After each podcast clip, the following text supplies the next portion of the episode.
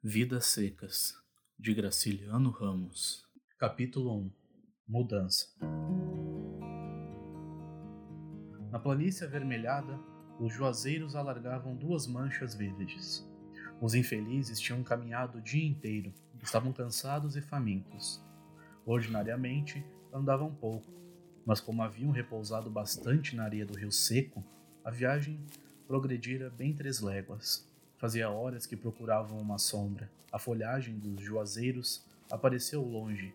Através dos galhos pelados da caatinga rala, arrastaram-se para lá, devagar. Sim, a Vitória, com o filho mais novo, escanchado no quarto, e o baú de folha na cabeça. Fabiano sombrio, cambaio, o aió a tiracolo, a cuia pendurada numa correia presa ao cinturão, a espingarda de pederneira no ombro.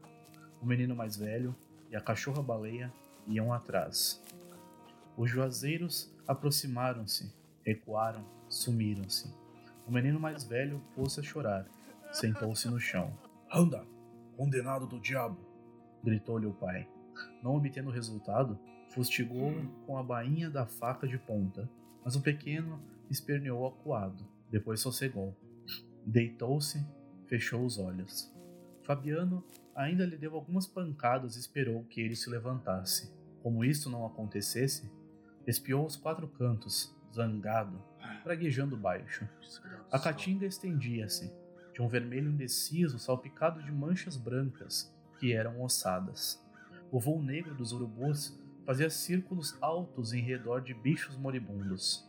Anda, excomungado! O pirralho não se mexeu, e Fabiano desejou matá-lo.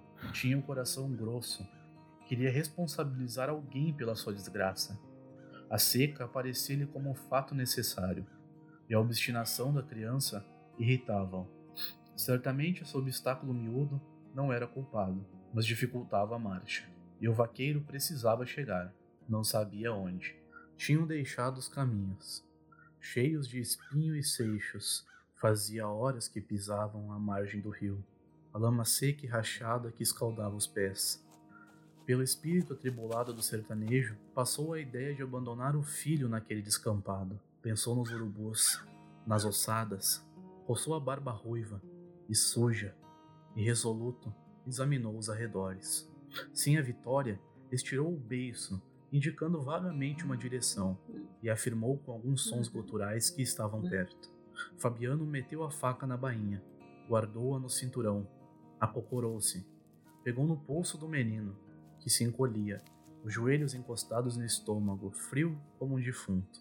Aí a cólera desapareceu e Fabiano teve pena. Impossível abandonar o anjinho aos bichos do mato. Entregou a espingarda assim a Vitória.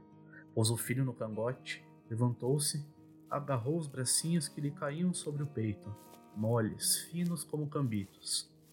Sim, a Vitória aprovou esse arranjo.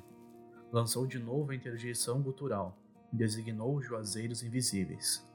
E a viagem prosseguiu, mais lenta, mais arrastada, num silêncio grande. Ausente do companheiro, a cachorra-baleia tomou a frente do grupo. Arqueada, as costelas à mostra, corria ofegando, a língua fora da boca, e de quando em quando se detinha, esperando as pessoas, que se retardavam.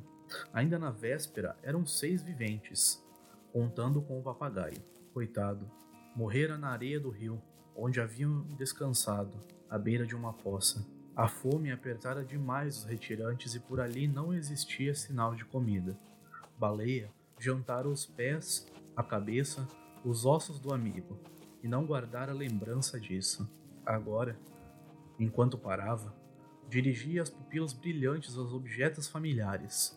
Estranhava não ver sobre o baú de folha a gaiola pequena onde a ave se equilibrava mal. Fabiano também às vezes sentia falta dela, mas logo a recordação chegava. Tinha andado a procurar raízes, à toa. O resto da farinha acabara. Não se ouvia um berro de rés perdida na caatinga. Sim, a Vitória, queimando o assento no chão, as mãos cruzadas segurando os joelhos ossudos, pensava em acontecimentos antigos que não se relacionavam. Festas de casamento, vaquejadas, novenas, tudo numa confusão. Despertara um grito áspero, ver de perto a realidade o papagaio. que andava furioso, com os pés apalhetados, numa atitude ridícula.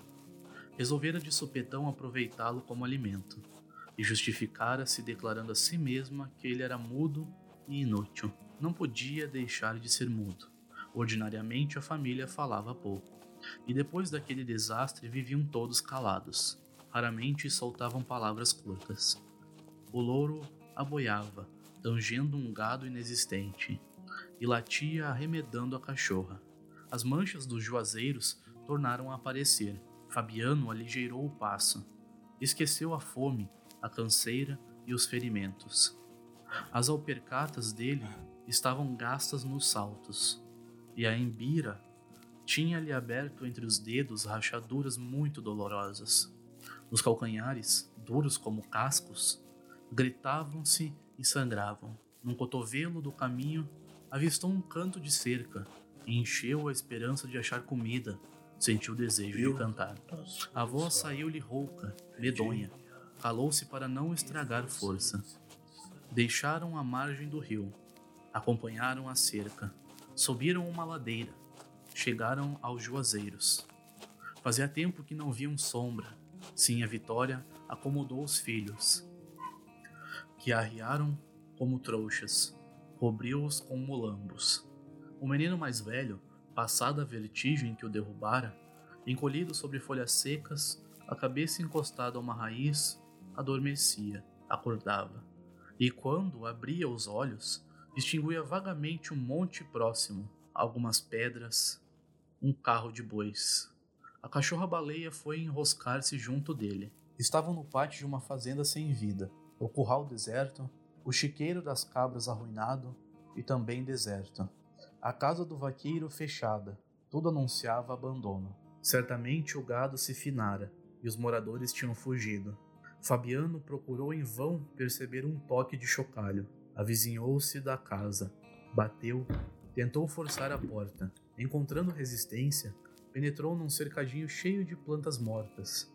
Rodeou a tapera, alcançou o terreiro do fundo, viu um barreiro vazio, um bosque de catingueiras murchas, um pé de turco e o prolongamento da cerca do curral. Trepou-se no mourão do canto, examinou a caatinga, onde avultavam as ossadas e o negrume dos urubus.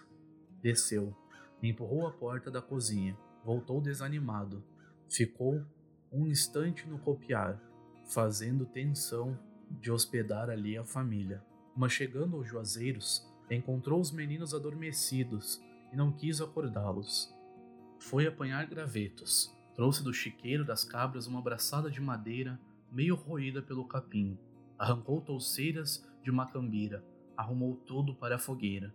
Nesse ponto, Baleia arrebitou as orelhas, arregaçou as ventas, sentiu o cheiro de preás.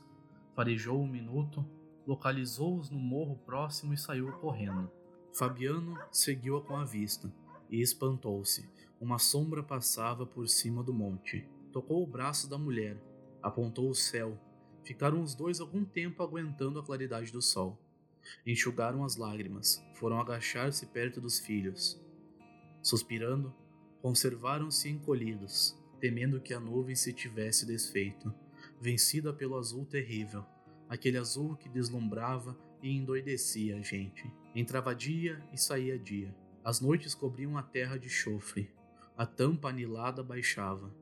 Escurecia, quebrada apenas pelas vermelhidões do poente. Miudinhos, perdidos no deserto queimado, os fugitivos agarraram-se, somaram as suas desgraças e os seus pavores. O coração de Fabiano bateu junto do coração de Sinha Vitória. Um abraço cansado aproximou os farrapos que os cobriam. Resistiram à fraqueza. Afastaram-se envergonhados, sem ânimo de afrontar de novo a luz dura, receosos de perder a esperança que os alentava. Iam-se amodorando e foram despertados por Baleia, que trazia nos dentes um preá. Levantaram-se todos gritando. O menino mais velho esfregou as pálpebras, afastando pedaços de sonho.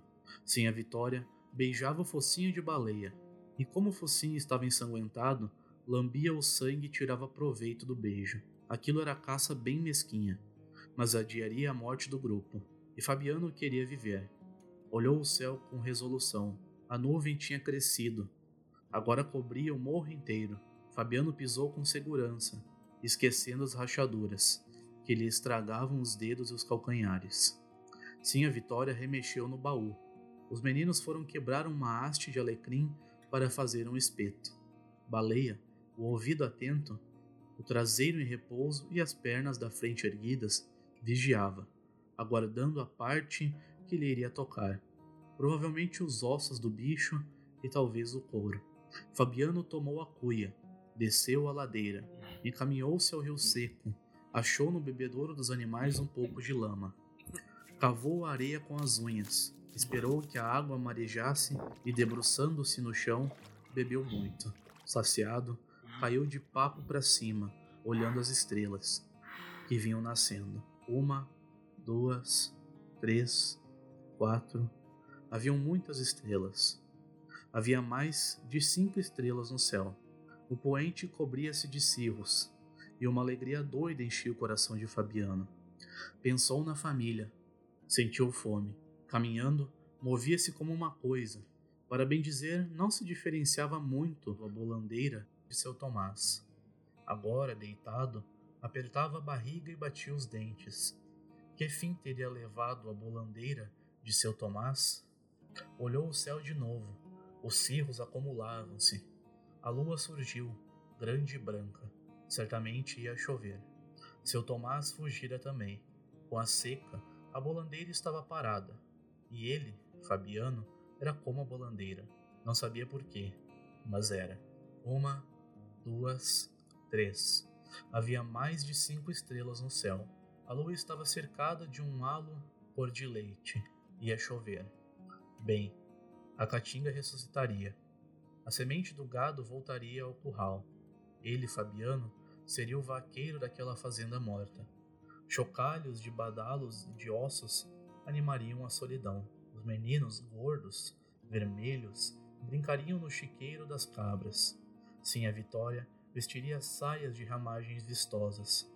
As vacas povoariam o curral e a caatinga ficaria toda verde. Lembrou-se dos filhos, da mulher e da cachorra, que estavam lá em cima, debaixo de um juazeiro, com sede.